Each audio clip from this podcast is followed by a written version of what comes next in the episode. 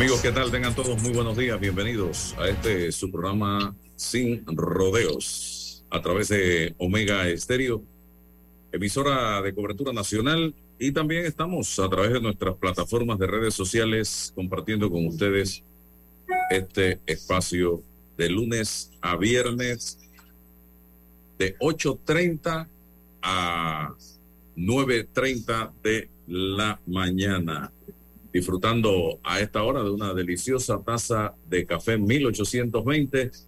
Un placer sin fronteras. Le damos la más cordial de las bienvenidas a don Raúl Osa, como todos los miércoles, y también a César Ruelova, que nos acompaña en este, el segundo programa de este año 2023. Recuerde, para los que manejan chequera, 2023 es el año para que no haya equivocación, porque un cheque cuesta. Estimados amigos. Bien, eh, ¿cuál fue el titular de mi diario, Raúl? Hombre, un titular muy curioso. Saludos a todos, feliz año nuevo a todos los oyentes de Sin a César Álvaro, claro que sí. Me ha impresionado el titular ese, que me cuesta trabajo describirlo, ¿no? Porque yo no había visto tal ingenio para describir este, una situación tan, tan especial. Eh, con respecto al discurso de eh, el presidente Cortizo, eh, me impactó, me impactó fuerte el titular del periódico Mi Diario. ayer publicó una foto grande en primera plana del presidente Cortizo y debajo dice el titular, solo bla, bla, bla, las tres palabras, bla, bla, bla. ¿Qué quieres decir cuando tú usas esa, esa expresión, bla, bla, bla? Algo así como que estás diciendo algo sin importancia, sin contenido. Un discurso de una hora 48 minutos. Eh, descriptivo del país, de la geografía nacional, como dice tú Álvaro, este, que te lo califiquen de, de insustancial, porque eso es lo que significa bla, bla, bla. En el argot popular, cuando se utiliza la frase bla, bla, bla, se dice estás diciendo algo sin trascendencia, sin importancia, estamos perdiendo el tiempo. En la calle mucho tilintilín y nada de paleta. Y los bomberos dicen eh, masa vegetal. Exactamente. masa vegetal, para no decir otra cosa. Y eso me ha impactado porque, porque me parece que es muy sutil la manera de describir esto, cuando en realidad en el fondo lo que hay es un impacto tremendo, eh, una calificación muy especial, muy acertada, muy elegante, también para decir masa vegetal. Sí, era el comentario que te hacía sobre el titular Definitivamente que los comentarios relacionados con esa hora 45 minutos que habló el presidente de la República, dándonos a todos una interesante clase de geografía, porque nos llevó a rincones del país que o yo no recordaba o no he visitado nunca o no conozco. Eh, nos dejó pendiente temas trascendentales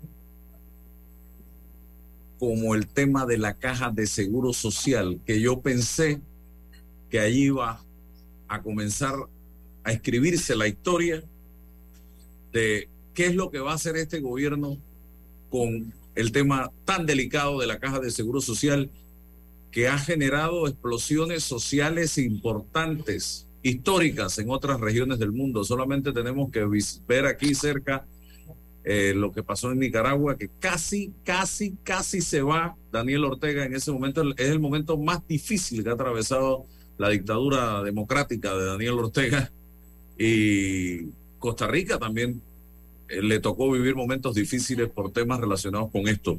Pero bueno, seguiremos esperando. Ya el mensaje está alto y claro.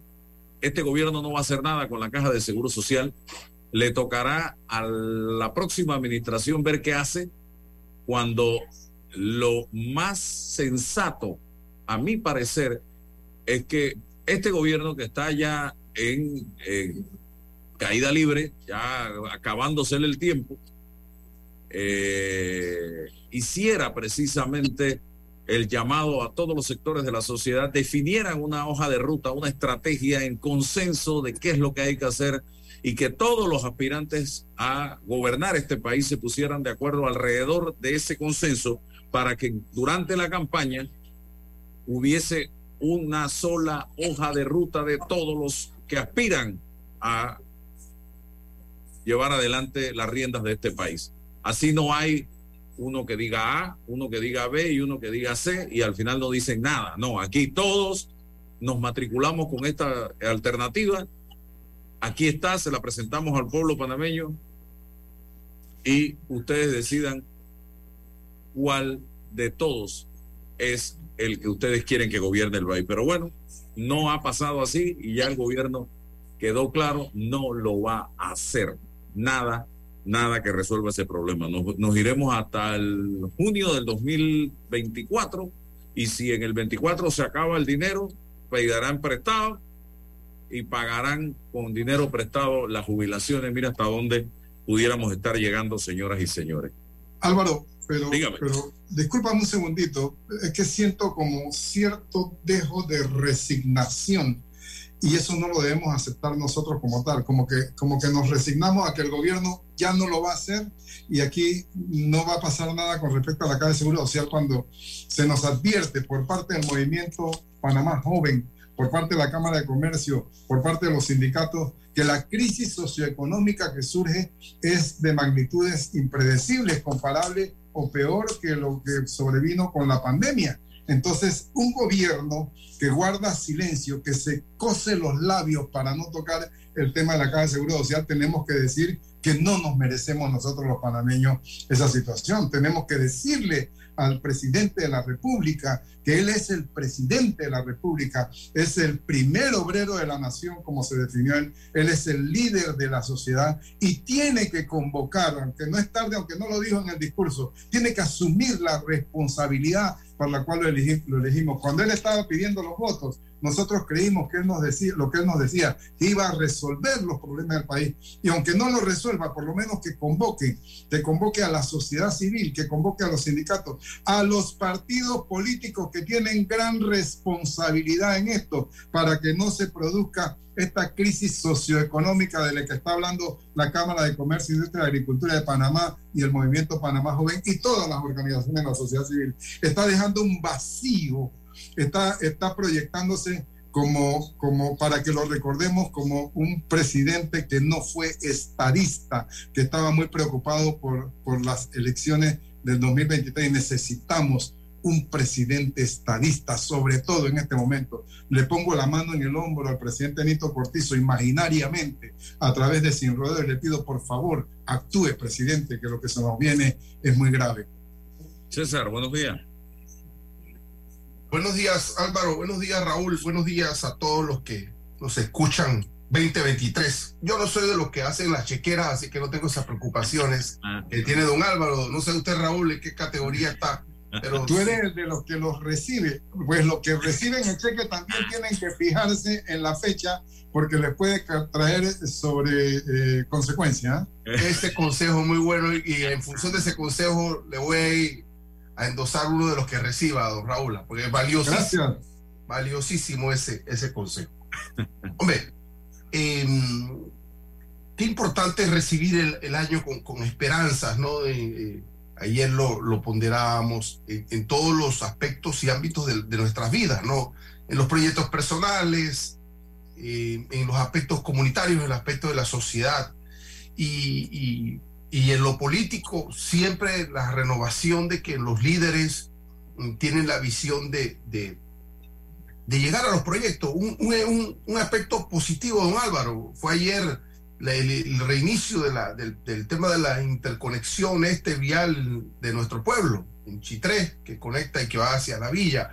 Este, este proyecto estuvo detenido por, por par de años y era allí un monumento a la desidia y, a la desesperanza. No entiendo que ayer se reactivaron, desconozco las especificaciones, si son mejores, si son iguales, yo no soy ingeniero, entonces sería bueno mirar ese, ese, aspecto, pero, pero, pero uno, uno se abraza a esas cosas, ¿no? Y, y, cuando uno habla de, presidente y su discurso, bueno, ayer el presidente no varía su, su argumento, que es, llegó la pandemia, eh, que como un hecho que irrumpió en la vida de todo el mundo y que en Panamá, como en todo, generó una impronta que hizo que se tomaran decisiones difíciles, decisiones difíciles de cierre total, de, paralización de la economía, de incertidumbre en el asunto de, la, de la, respuesta en, en, en, todo el aparataje de, salud y que según la visión del, del, presidente y de su equipo lograron revertir este, este hecho, eh, no inédito, pero sí, sí eh, eh, raro, ¿no? en Panamá. Y que, y que esa gestión logró pues gestionar, encontrar, comprar las vacunas, prestar el servicio y lo que nosotros pensamos hoy en, un balance de la gestión del, presidente Cortizo desde la visión de él dice, no, no, nosotros tenemos éxito. Nosotros somos un gobierno exitoso porque resolvimos el asunto de la pandemia positivamente. Bueno, muy bien. ¿Y qué más? Y, y, y luego entonces, ¿qué hacemos? ¿Y qué hacemos con el seguro? Mira Álvaro y don Raúl, yo pienso que, que, el presidente Cortizo está atrapado en su, en su lógica de, populismo de derecha. ¿Cómo, se le, cómo, cómo pudiese el presidente Cortizo y su gobierno em, gestionar este problema del seguro social cuando estamos llenos de subsidios? Cuando se le ha acostumbrado a este país el subsidio, cuando ya la gente cree que el subsidio es un derecho entonces, la toma de decisión con el Seguro Social entraña sacrificio para la población jubilada. Entonces, ¿cómo, ¿cómo le va a vender un proyecto de tal magnitud el presidente Cortizo a la sociedad cuando, le, cuando, lo, cuando hay coberturas de subsidio? Yo, yo, yo y, y, por eso que pienso que es muy difícil que él tenga alguna capacidad política para convencer a una población en su mayoría que las soluciones del Seguro Social pasan inevitablemente por un sacrificio para los jubilados y para los que están por jubilarse. Entonces, esa contradicción respecto a ese solo tema tiene atrapado con una camisa de fuerza al presidente Cortizo su gestión y la proyección. Gobierno populista de derecha basado en la eh, implementación de subsidios de todo orden que nadie se atreve, que nadie piensa en destrancar y que ya la gente se ha acostumbrado. Mi gasolina es mi derecho. Ese subsidio es un derecho que yo... ¿Derecho? Bueno, entonces, esa es la psicología social. Eso es lo que la gente cree. Entonces, dígale a usted que le va a recortar un porcentaje de su jubilación. Dígale a usted que le va a aumentar cuotas a la jubilación o, una cantidad de años a esa población que usted ha tenido hasta ahora subvencionada. Escuchaba a una persona que, que eh, de plátano. Es que requerimos que apoyo, no sé, todo el mundo requiere apoyo del gobierno. Y es el papá gobierno el que tiene que resolver todos los asuntos de las economías del país, privadas. Entonces, eso es lo que hay en, en, el ambiente popular. Ahí está el papá gobierno que tiene mucho dinero, que puede generar cobertura y que es el que se tiene que meter la mano en el bolsillo.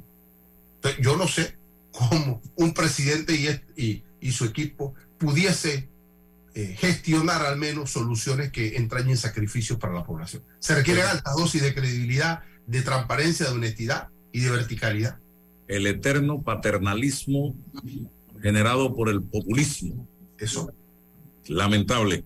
Y mira, ayer anoche me llegaron las estadísticas hasta el 1 de enero pasado de cómo anda el tema de las firmas, que pareciera que esto mucha gente ya se lo olvidó. Eh, para los candidatos de libre postulación. Para presidente hay 202.084 firmas, de las cuales, eso es lo que me llama la atención, y lo hemos discutido aquí, 68% son provenientes de personas inscritas en partidos políticos, Raúl y César. 68%. O sea, 7 prácticamente de cada 10 firmas de personas a candidatos de libre postulación provienen de gente inscrita en partidos políticos. Y 32% gente no inscrita en partidos políticos. Eso quiere decir 3 de cada 10 firmas que les están dando a los candidatos de libre postulación eh, para la presidencia eh, no provienen de las filas de los partidos políticos. Y veía en la prensa una nota que titulan PRD frena a las figuras de la libre postulación. Y dice, pese a que varias figuras que forman parte de partidos políticos optaron por recoger firmas para obtener un cargo a elección popular por la libre postulación, opción que no está restringida en la norma electoral, en algunos colectivos esa estrategia no es bienvenida. Este es el caso, por ejemplo, del Partido Revolucionario Democrático que el pasado 6 de diciembre dejó claro que la Comisión Nacional de Elecciones no admitirá postulaciones de personas que participen como precandidatos por la libre postulación. Al menos así consta en el boletín del 6 de diciembre pasado, emitido por la Dirección Nacional de Organización Electoral del Tribunal Electoral. Con esta decisión, el PRD estaría descartando el apoyo a varias figuras a diferentes cargos de elección popular, entre ellos el de la diputada Zulay Rodríguez, quien lidera la recolección de firmas como precandidata presidencial con 68.182 rúbricas. Rodríguez también busca firmas para reelegirse como diputada de San Miguelito. Dice la prensa, según fuentes del colectivo, el 60% de los que están buscando firmas para cargos de representantes de corregimiento y diputados por la vía independiente son de las filas del PRD, partido fundado bajo el control de Omar Torrijos. El 60% de los que están buscando firmas para cargos de representantes de corregimiento y diputados por la libre postulación son PRD. Sin embargo, el artículo 195 del Estatuto del PRD dice que los miembros del partido que hayan competido para ser electos como candidatos a un cargo de elección popular no podrán ser postulados por ningún otro partido ni por libre postulación en el mismo proceso electoral, salvo que por vacancia absoluta, por razones de alianzas nacionales o locales o por cualquier otra circunstancia, el Comité Ejecutivo Nacional lo autorice. Es decir, que todo depende de la voluntad del presidente del PRD, Benicio Robinson, y de los otros miembros de la cúpula. Mientras en las filas del panameñismo, los exdiputados Melitón Arrocha y Adolfo Valderrama podrían ser expulsados por traición. En agosto del 22, Porfirio Batista, fiscal de esa agrupación, anunció la apertura de un proceso administrativo de expulsión del colectivo contra estas dos figuras luego de que ambos formalizaran su intención de aspirar a un cargo de elección popular por la libre postulación. No obstante, este proceso se mantiene estancado en el, en el Tribunal de Honor y Disciplina de este colectivo, pues aún no ha decidido si se admite o no la denuncia. Para mí esto es un relajo.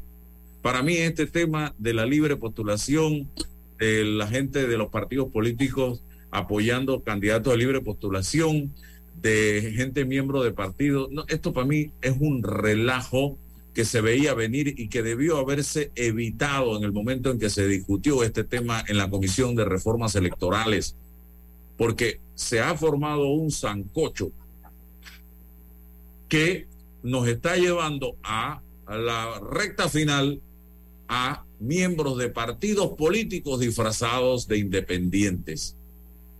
Para mí esto es espantoso. No sé, Raúl, qué tiene que decir. En breve vamos a tener aquí a Yarilet Gómez. Adelante, Raúl. Yo pensé al principio que se trataba de una estrategia diseñada por los propios partidos políticos para desvirtuar las postulaciones eh, eh, de los independientes. Porque sentía yo que eh, en estas elecciones del 2024 la opción independiente vendría con gran fuerza ante el electorado, así lo, lo veía yo.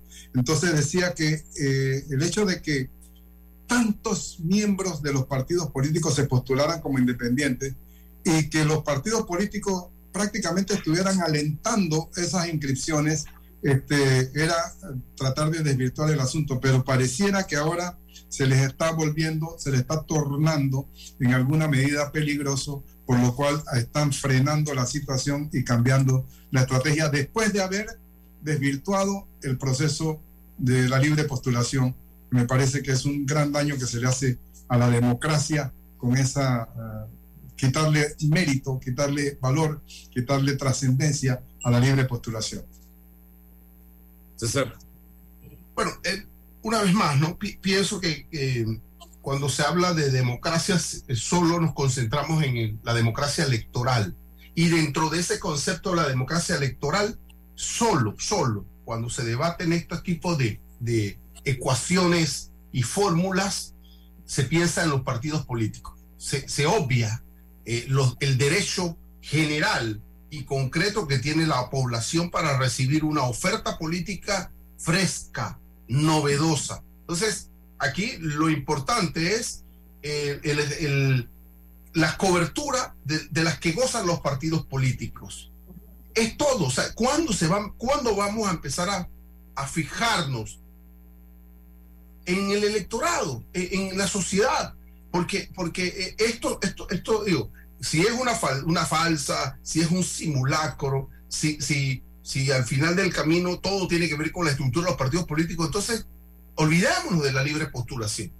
Pero si, pretendemos refrescar esos espacios que creo yo que fue la intención del, del, constituyente en el 2004, era precisamente para eso, para alejar de los partidos políticos esta, esta nueva oferta política. Entonces, eso la ley lo debe desarrollar. Lo que hace es confundirlo, combinarlo, contaminarlo.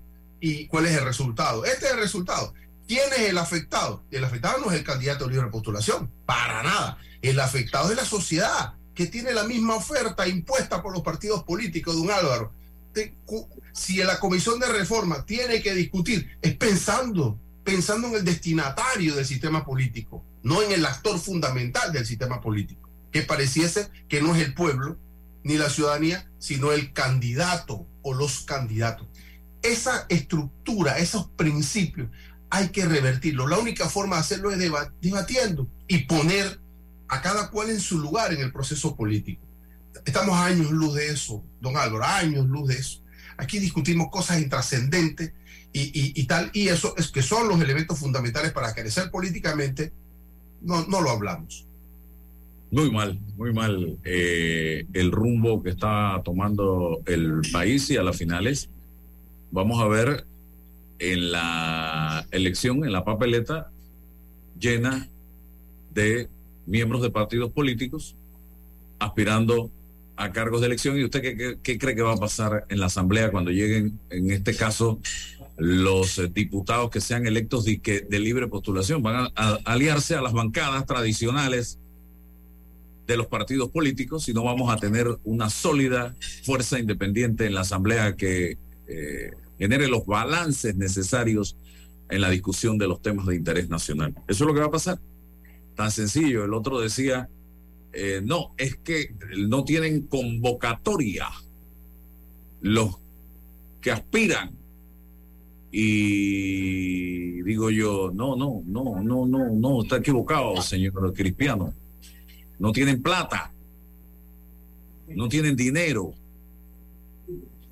Porque si usted le quitan, y lo dije ayer, lo reitero hoy, le quitan el carro de la asamblea, si usted le quitan los promotores culturales y deportivos, si usted le quitan el recurso con que usted cuenta y lo ponen como cualquier hijo de una panameña humilde en la calle a hacer política, yo estoy seguro que usted pierde el poder de convocatoria que tiene es decir, partir de la misma línea de inicio, pero es que parte 50 metros delante de los... Adiós. ¿Cómo yo compito con un candidato? con scooter. por supuesto. Y con scooter. Que tiene 20, 10, 15 millones de dólares ahí, listo. Pues, adiós. No hay manera, no hay forma humana. Así que la política es local. Dice, no lo restriega en la cara cada rato, no Vayamos a la, a la contienda con reglas iguales para todos, para que usted vea en qué se transforman muchos de esos grandes caciques que hay en distintos sectores del país. Tengo a Yarilet Gómez vicealcalde del distrito de Dolega, eh, que está enfrentando una situación un poco compleja. Vamos a escucharla, eh, a ver qué es lo que está pasando eh, de manera resumida. señora Yarilet Gómez, ella es la vicealcaldesa actual del distrito de Dolega. ¿Y de qué partido, a qué partido pertenece? Bienvenida. Buenos días a todos, a, todos a nivel nacional, a todos los que, lo que escuchan. Eh, mi nombre es Yarilet Gómez, como usted lo hizo, vicealcaldesa del distrito de Dolega. Eh, estoy en el, partido panameñista, soy panameñista. Y, bueno, la verdad es que en resumidas cuentas eh, se han dado situaciones, irregularidades dentro de la alcaldía que a mediados del mes de, a mediados del año pasado, eh, supe de algunas irregularidades o tuve conocimiento y bueno, allí creo que fueron los problemas o empezaron los problemas con el señor alcalde. Una vez que he descubierto las irregularidades y de allí fueron dándose una tras otra, este, el señor alcalde pues ha tomado represalias en contra de mi persona eh, porque simplemente, usted sabe, cuando uno trata de hacer bien su trabajo y eh, si las personas sienten que uno funciona, eh, está bien, pero al momento de que uno tenga su criterio, de que uno se niegue a participar de cosas que sabe que no son correctas, entonces ya toman las represalias con nosotros, sobre todo si somos mujeres. Así es como se maneja a nivel nacional. Lamentablemente y sin temor a equivocarme, pienso que en mi situación no solamente este, eh, suplentes de representantes, suplentes de alcaldía, quizás suplentes a las diputaciones, este, no somos tomadas en cuenta, simplemente somos usadas para el ámbito político. En este caso yo era jefa de recursos humanos, soy este, jefa de recursos humanos y se me han quitado estas funciones porque soy un estorbo en ese departamento para, para el señor alcalde. Entonces, además de otras irregularidades que pues ya presentamos una querella penal eh, con todos los elementos de convicción. Em, y bueno, yo espero y deseo y quiero confiar en que el Ministerio Público pues va a, hacer lo que le corresponde. Entonces, eh, esto es realmente como, eh, no podría, en resumen, eh, he sido afectada, se ha violado mi fuero maternal, eh, tengo un bebé de meses, eh, y recién inicié, inicié de mi licencia, se me ha denigrado, me han dado una oficina que tenían de depósito de bienes patrimoniales con una escalera que no cumple tan siquiera los, los, los mínimos de seguridad. soy una paciente de hipertensión arterial crónica porque me dio preclancia severa con mi hijo eh, todas las mujeres saben que eh, cuando les da preclancia, la, presión tarda eh, su tiempo en establecerse, recuperarse, y pues yo no he tenido ese tiempo para recuperarme. Ha sido una y otra este, arbitrariedades que ha tomado el licenciado Magín Moreno, alcalde del distrito de Dolega, contra mi persona, solo porque, como él bien lo dice, él es el que manda, él es el que hace lo que le da la gana en el municipio, porque me atrevo a decir con propiedad que estas fueron sus palabras, que este es el alcalde, este es el vicealcalde, y que el alcalde está por debajo del el vicealcalde está por debajo del alcalde, y que ahí quien manda y hace lo que le da la gana es él. Y mi respuesta siempre ha sido, bueno, usted es el que manda, usted es el que hace lo que le da la gana, pero yo no me voy a prestar. Hágalo allá sin contar con mi persona. Entonces, este, pues, en resumido, eso es lo que estoy enfrentando ahorita. Y pues eh, apelo a que los medios de comunicación eh, he estado muy triste porque em, hace poco, hace unos días atrás, nos hicieron una entrevista que incluso nos hablaron de que las iban a pasar en TVN, pero resulta que no pasaron nada. Y él se está riendo porque él dice que él tiene sus contactos, que él compra a quien sea y, bueno, es como que decir, en este país siempre los que los que no tenemos, los que este, no somos importantes, según el ámbito político, pues no somos escuchados. Le doy gracias a usted pues que me ha dado la oportunidad ahora. No soy muy buena en esto de estar hablando en los medios y estas cosas, esto no es lo mío. Este, de hecho, yo antes ni política era porque incluso hasta me negué cuando el licenciado me propuso que fuese su suplente y, acepté una de las razones porque por las que al final acepté es porque creí que podíamos hacer algo diferente.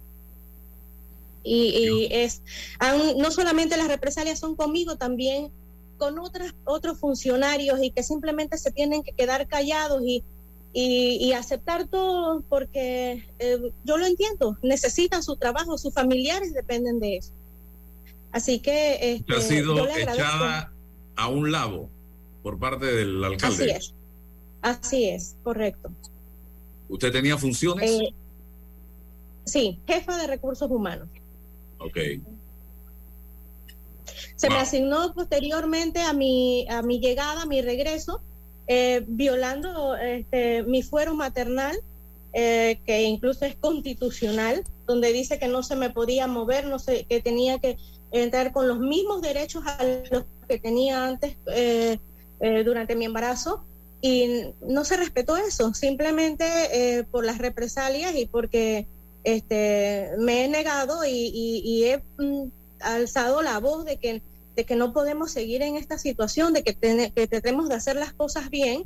Entonces, por eso se me ha hecho un lado, se me sacó del Departamento de Recursos Humanos, porque incluso desde antes, cuando me negué a participar de algunas eh, cosas que se dan en, recursos humanos y que eh, empecé a tomar otras medidas por las cosas que estaba descubriendo, este, se me dijo, o, haces lo que yo quiero o, simplemente te saco.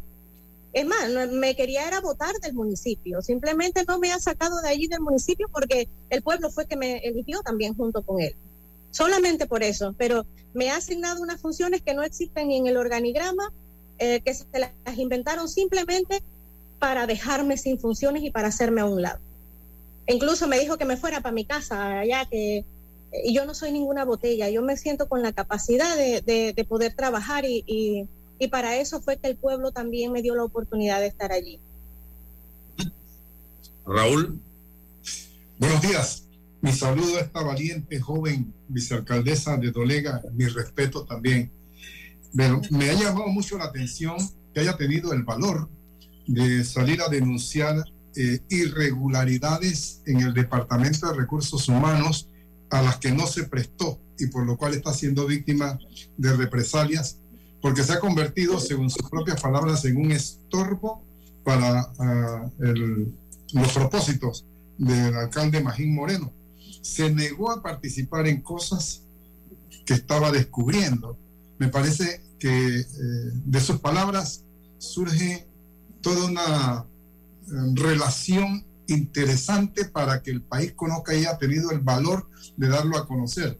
Ha recurrido a Sin Rodeos como un medio de comunicación que le brinda la oportunidad que otros medios no le están dando y eso me parece muy valiente, por lo cual la felicito. El alcalde Magín Moreno es de su mismo partido, es una pregunta eh, interesante. Sí, es de mi mismo partido. El Departamento de Recursos Humanos, en un año preelectoral, con las posibilidades de hacer eh, eh, nombramientos clientelares, etcétera, etcétera, es un departamento estratégico. ¿Qué cosas estaba descubriendo? ¿Qué irregularidades estaban dando? Por lo cual usted se convirtió, por tener su propio criterio y no prestarse a que se dieran esas irregularidades, se convirtió en un estorbo y la apartaron violándole incluso su fuero maternal. Explíquenos un poco más para que el país conozca esta realidad a la que tenemos que oponernos por ser usted una mujer, porque se le ha violado el fuero maternal y porque se está incurriendo en irregularidades que no deben permitirse. Explíquenos un poquito más, por Dios. Bueno, este, estamos hablando, usted sabe que ya presentamos este, la querella eh, ante la fiscalía y pues dentro de las irregularidades, irregularidades que le puedo decir, no quiero eh, decir cosas que ahorita pues puedan entorpecer la investigación, pero es, es de conocimiento ya este, y por las personas, por algunas personas afectadas, de personas que estaban nombradas y no lo sabían, por ejemplo.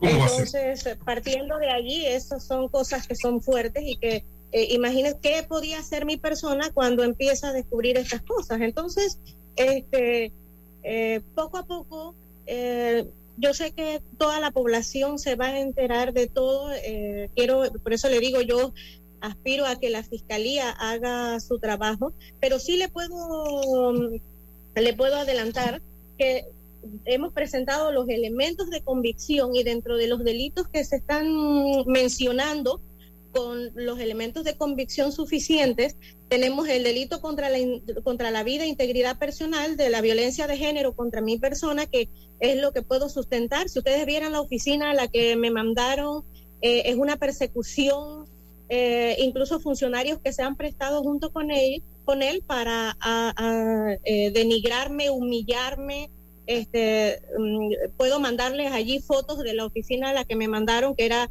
ya le digo, un, un depósito allá, eh, le llaman, los funcionarios le llaman eh, la oficina del castigo, para que con eso le digo todo, la oficina del castigo. Eh, se me dejó sin computadora, sin funciones, sin herramientas de trabajo, nada, pero sabe que quiero mencionar y algo que conoce todo, bueno, no lo conocen todas las personas, pero sí es de conocimiento de muchos, que este, a, mí se me dejó sin oficina, se me denigró, eh, se me dejó sin herramientas de trabajo, pero la esposa del alcalde, que no es funcionaria del municipio, que este, eh, eh, sin embargo ustedes pueden y preguntar cuál es la, la, oficina de la esposa del alcalde. Adicional a eso, este, ella misma funge como jefa del Departamento de Proyección Social. Y ustedes lo pueden buscar en, la, en las páginas oficiales del municipio, donde allí suben eh, donde ella está disponiendo de bienes este, mm, eh, del municipio, bienes de la institución y demás, y no es funcionaria. Entonces, este, las irregularidades, créame, no solamente son dentro del Departamento de Recursos Humanos. No solamente hablamos que, que, solamente todo lo, que yo, todas las cosas que se fueron eh, saliendo a la luz, porque todo sale a la luz. Dos preguntitas, dos preguntitas brevemente para darle oportunidad a César. Uno, las personas que están nombradas sin saber que están nombradas, los cheques de ellos están saliendo quincenalmente. Segunda pregunta. Contésteme, sí.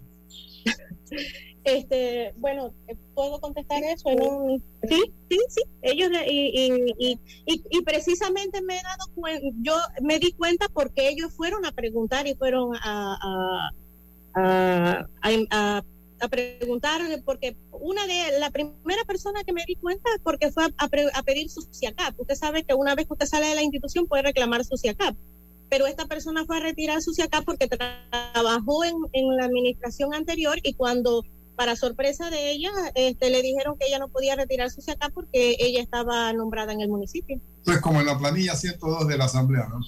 Bueno, y segunda pregunta, ¿qué dice el presidente Blandón ¿Qué dice el Comité de Ética del Partido Panameñista? Bueno, sabe que es una buena pregunta y, y no tengo nada que esconder. Sabe que eh, intenté acercarme al licenciado Blandón. Soy panameñista, soy vicealcalde, he trabajado también por el, eh, por el partido. Quizás no tengo los años en el partido como el licenciado Magín Moreno, pero sí he trabajado por, por ese partido. Y sabrá que el licenciado Blandón no he recibido ninguna respuesta. Estuve, él sabe que quería conversar con él, este, me comuniqué con él para, para poder hablarle la situación, se pudiese mediar, porque eh, eh, intenté, antes de llegar a esto, intenté que, que, se pudiese ver las cosas de otra manera, que se pudiesen arreglar, que, me dejara a mí hacer mi trabajo y que él hiciera las cosas bien como se tienen que hacer y para lo que estamos allí en esa alcaldía. Pero no recibí respuesta, tan siquiera este, se interesó. Sinceramente no se interesó tan siquiera por escucharme, porque sé que escuchó al licenciado Magín, pero a mi persona tan siquiera me dio este, la oportunidad de expresar qué era lo que estaba pasando. No he recibido apoyo por parte del licenciado Blandón y incluso hay panameñistas que me han manifestado eh, sus molestias. Hace poco, eh, semanas anteriores, eh, hubo una reunión en la que este, el licenciado Alcibiades Vázquez este, estaba hablando de la violencia de género el licenciado Magín estuvo en esa reunión y enfatizaba en la violencia de género, en denigrar, en, intimidar, en todo lo que correspondía y que nosotros teníamos que, velar porque eso no se viera dentro del partido.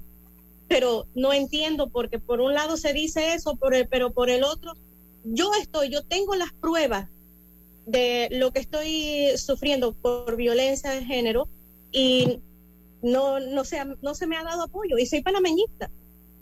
Entonces, eh, estoy muy decepcionada de, eso también, porque como él dice, él, él tiene sus contactos, él es una persona, yo no soy nadie, ah, porque así me lo ha dicho, yo no soy nadie eh, en comparación con él. Él tiene sus contactos, él conoce gente importante y a mí nadie me va a escuchar. Y bueno, me sentí muy triste cuando vi que, que en parte, pues, según él tenía razón, porque los medios de comunicación a nivel nacional no, no se han interesado en compartir la noticia, simplemente han dado favor a él, por decir algo. Pero bueno, el Ministerio Público ya está haciendo su trabajo y yo tengo la fe y la esperanza de que, de que van a hacerlo como tiene que ser. César.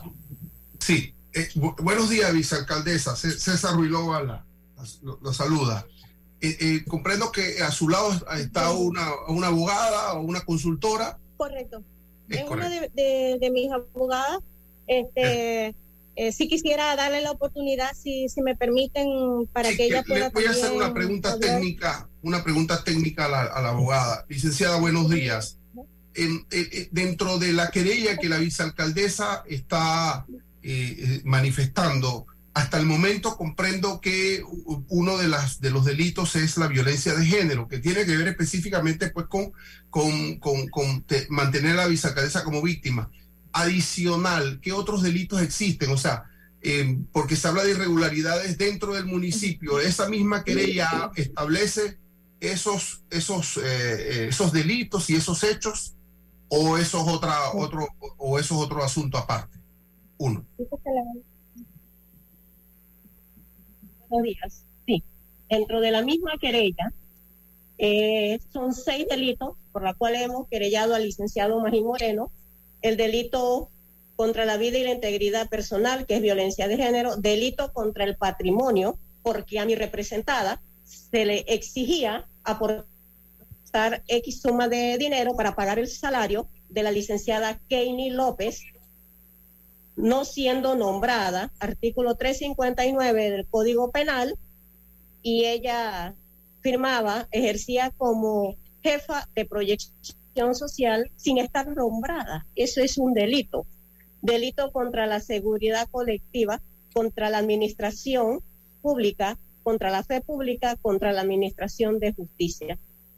Todos esos delitos están fundamentados en la querella cuando habla de la administración pública, está hablando de especulado, de corrupción, ¿de qué tipo específico de delito? Exactamente. Ya. Pregunta. Eh, em, sí, dígame usted. Sí. Contra la administración pública, especulado, eh, la influencia de él, en donde se le exige a muchos servidores públicos a hacer lo que él quiere que hagan o sea, eh, no hay una fuerza de voluntad, se sienten eh, en una posición de que si no hago lo que a mí se me exige, pues soy despedido. Entonces, eh, comprendo también la situación de ellos, porque estamos, pues, hemos pasado una pandemia y no hay los empleos necesarios y ellos tienen que cuidar su, su trabajo, pero hay muchos que están dispuestos a formar parte de las pruebas. Bien, muy bien. Eh, sí, vicealcaldesa, sí, eh, la quería seguro que la vamos a Vicealcaldesa, ¿usted ha tenido algún tipo de acceso, ha, ha, presentado solicitud al Consejo Municipal? ¿El Consejo Municipal conoce de, estas, de estos hechos? ¿Qué reacción ha mantenido el Consejo Municipal a propósito de esta, esta querella o de estos hechos?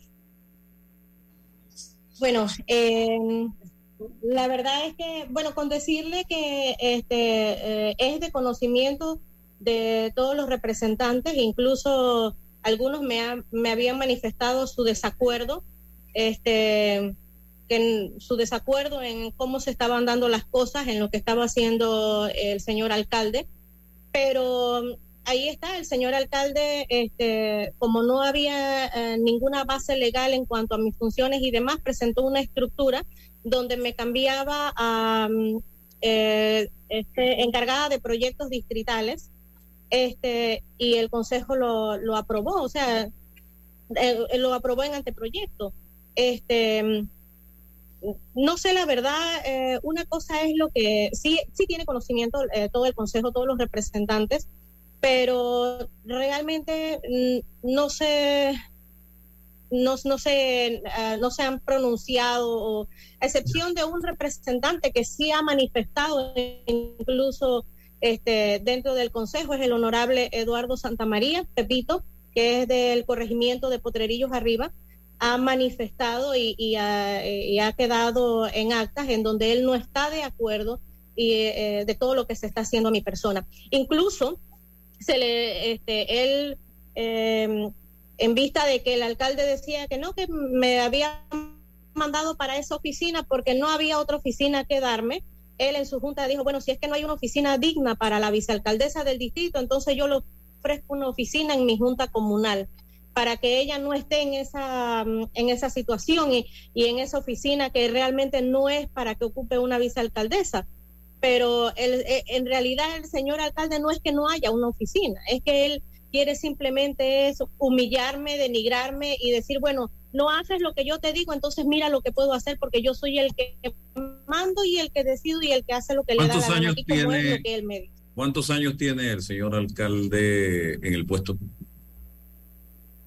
Del de 2019. Este periodo 2019. Este es su primer periodo como alcalde. Correcto.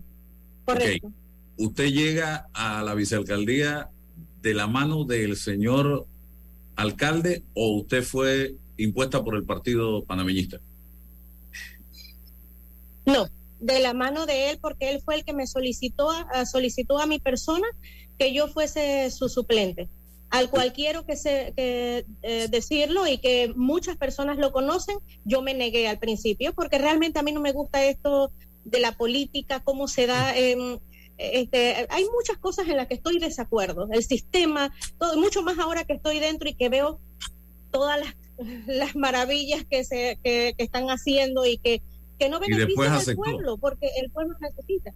Este, me rogó. Él mismo lo dice, lo decía, ¿no? Que me puso a rogarle, no es que lo, me puso a rogarlo, yo le decía, consiga otra persona que es política, que está allí, que quiere ese puesto. Yo no, yo a mí no me interesa al final, usted representa, ya voy César, ¿usted representa algún peligro político para el alcalde que pudo haberlo llevado a tomar esta actitud, estas acciones en contra suya?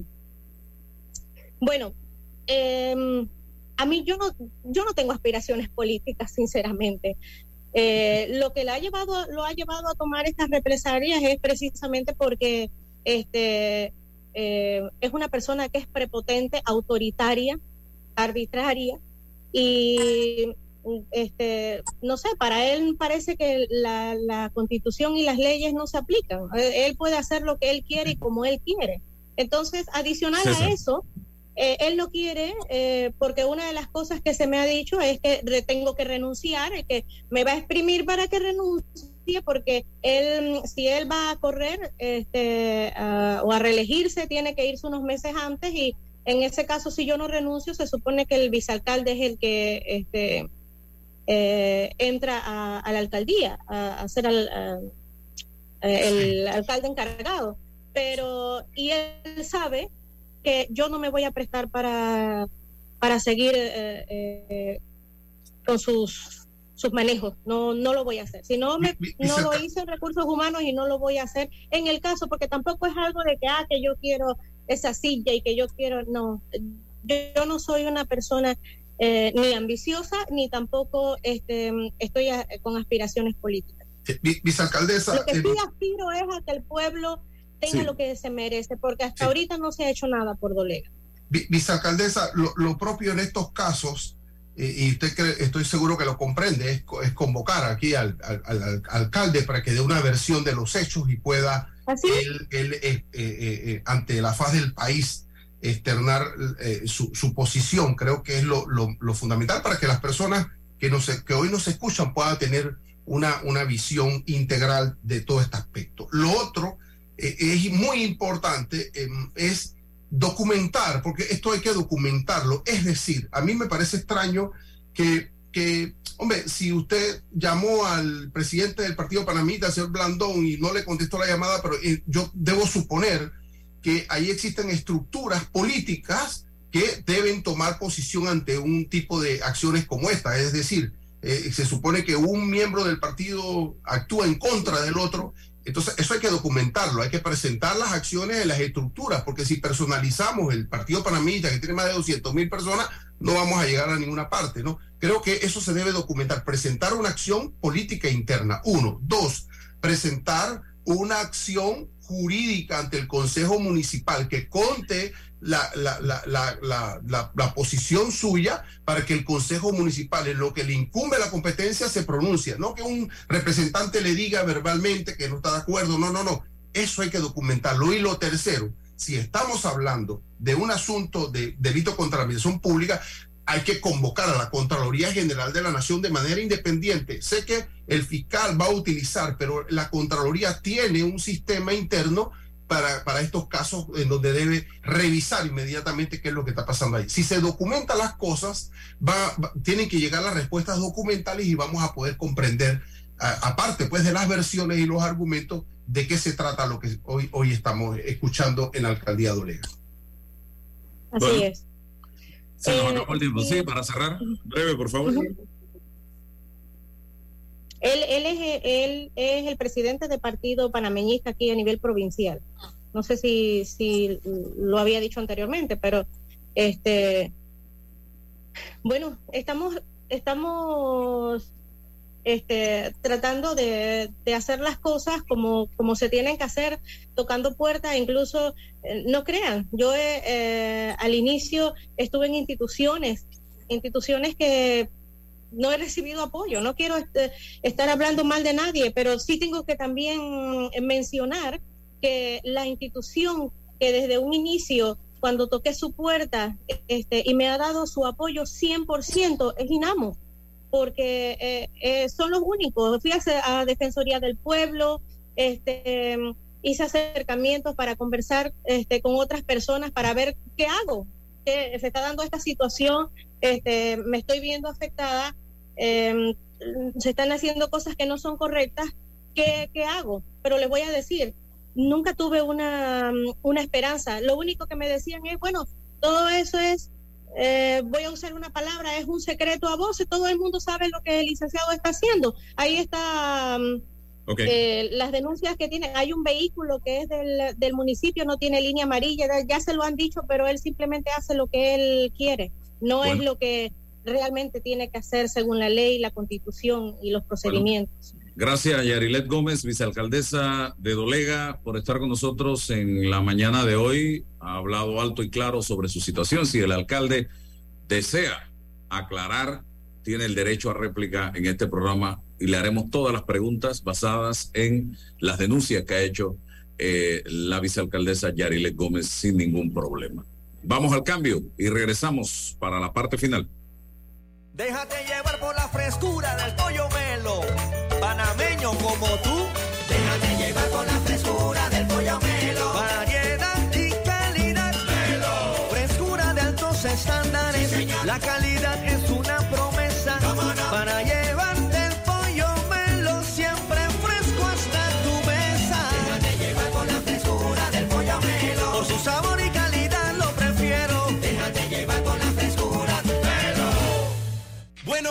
voy a comer con una estrella. Mm. Espérate, ¿y tu esposa sabe? Claro, ella sabe que la estrella del sabor es American Star. Y por eso en la casa comemos delicioso.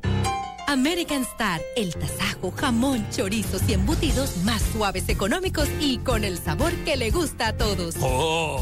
¿Me invitas a conocer esa estrella? Busca la estrella roja y azul American Star, la estrella de tu cocina. Atrae la emoción con un préstamo personal de Credit Corp Bank y consolida tus deudas. Recibe un bono de 130 dólares con el desembolso de tu préstamo personal. Solicita el tuyo ya al 800-7555 o visita nuestras sucursales. Credit Corp Bank. Cuenta con nosotros. Llegó el momento de celebrar, sentir el calor de familia. Hasta acá huele el arroz que hace mi abuela. La tradición que nos une. Arrozísimo, arrozísimo, arrozísimo. Te deseo una feliz Navidad y un venturoso año nuevo. Hace 25 años llegó Más Móvil, la señal que el país esperaba para avanzar con las últimas tecnologías. Una señal de unión que ha cerrado brechas, una señal de progreso con grandes aportes a la economía de Panamá, una señal de innovación con una potente red de fibra, más TV total y más Wi-Fi 360. A simple vista es solo tecnología, pero es el talento de nuestra gente, la verdadera señal del futuro. Más Móvil, la señal de Panamá. ¿Quieres quedar a la altura con tu familia, tus amigos, tu pareja, tu esposo, tus hijos? Prueba 1820, un café 100% de altura. Si alguna vez se ha querido vivir la experiencia de lujo, les recomiendo le den un check al Acura RDX. Es espacioso, con materiales de la más alta calidad y el silencio en la cabina se siente y se disfruta. Pasen a conocerlo a la sucursal de Acura en Costa del Este.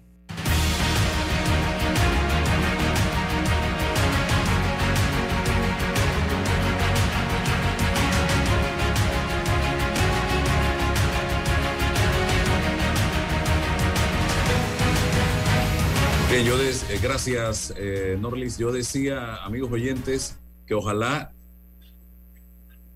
se realicen las investigaciones y se llegue a conclusiones en este tema, porque aquí hay denuncias muy serias, César. Sí, ah, um, se hablaba de, de- de los, de los acuerdos y de los pactos entre, entre los eh, diputados y los, los suplentes, entre los alcaldes y los vicealcaldes, entre los representantes y sus suplentes. Y, y- y- y Raúl, con más experiencia em, que nosotros en esto, c- ¿cómo se dan estas articulaciones? ¿Cómo se dan estos acuerdos? ¿En base a qué? ¿no? Y, y ahí, pues, mira, aquí estuvimos en el, el tema de Chitré, Álvaro, el, el- el- el suplente del diputado con el diputado, una discrepancia, y ahora ya no se hablan o no se hablaban, qué sé yo. Entonces, es importante estas experiencias cuando usted va al proceso político, pues ahora no diga, no, que yo lo- no quería, pero sí quería. Yo creo que esto es más serio porque requiere de un, de un, eh, un esquema eh, mental, personal y de voluntad para usted entonces decir, yo voy a participar bajo estos principios, bajo estas reglas, bajo estas condiciones. Esto es lo que hay, y, yo no sé si un pacto, porque no, no, tiene, no tendría ninguna validez por el objeto, pero eh, esto, esto se, debe, se debe ir aclarando la forma en que se generan estas, estas combinaciones del principal y el suplente bajo qué esquemas para que dure y, no solamente duren en el tiempo, sino que sean efectivas y productivas esas fórmulas políticas para la, la comunidad a la que aspira eh, el liderazgo. Bueno, y decíamos en el receso para los que están en las plataformas que esto es muy común, más común de lo que pensamos, pero no todos, todas estas diferencias, estas polémicas, estas controversias salen a la opinión pública. Hemos tenido dos con esta aquí en este programa, pero eso comienza en los ministerios, entre ministros, viceministros, entre directores y subdirectores, entre Pero esos son designados, Álvaro, esos son Sí. designados y los designa la cúpula. Acá no, acá hay una alianza previa. Sí, lógico. Pero no, lo que te digo es que esta situación es más común de lo que, de lo que Ah, sí, muchos sí. creen. De diferencias y peleas y problemas serios. Que aquí todos supimos lo que pasó en el gobierno de el presidente Varela entre un ministro y un viceministro, que a la final le sacaron a los dos. Porque las diferencias ya eran evidentes. Y así eh, está pasando y seguirá pasando mientras no se busque una alternativa, como dice César, para hacerle frente al tema. Hay diputados que jamás llaman a ocupar la curul al suplente, porque no se llevan con el suplente, simple y sencillamente. Bueno, se nos agotó el tiempo, don Raúl, César, productivo este programa. Todo está en las redes, pueden verlo en Sin Rodeos, las cuentas de Álvaro Alvarado. Gracias, hasta mañana. La información de un hecho se confirma con fuentes confiables y se contrasta con opiniones expertas. Investigar la verdad objetiva de un hecho necesita credibilidad y total libertad. Con entrevistas que impacten, un análisis que profundice y en medio de noticias, rumores y glosas, encontraremos la verdad. Presentamos a una voz contemple y un hombre que habla sin rodeos con Álvaro Alvarado por Omega Estéreo. Gracias por su sintonía.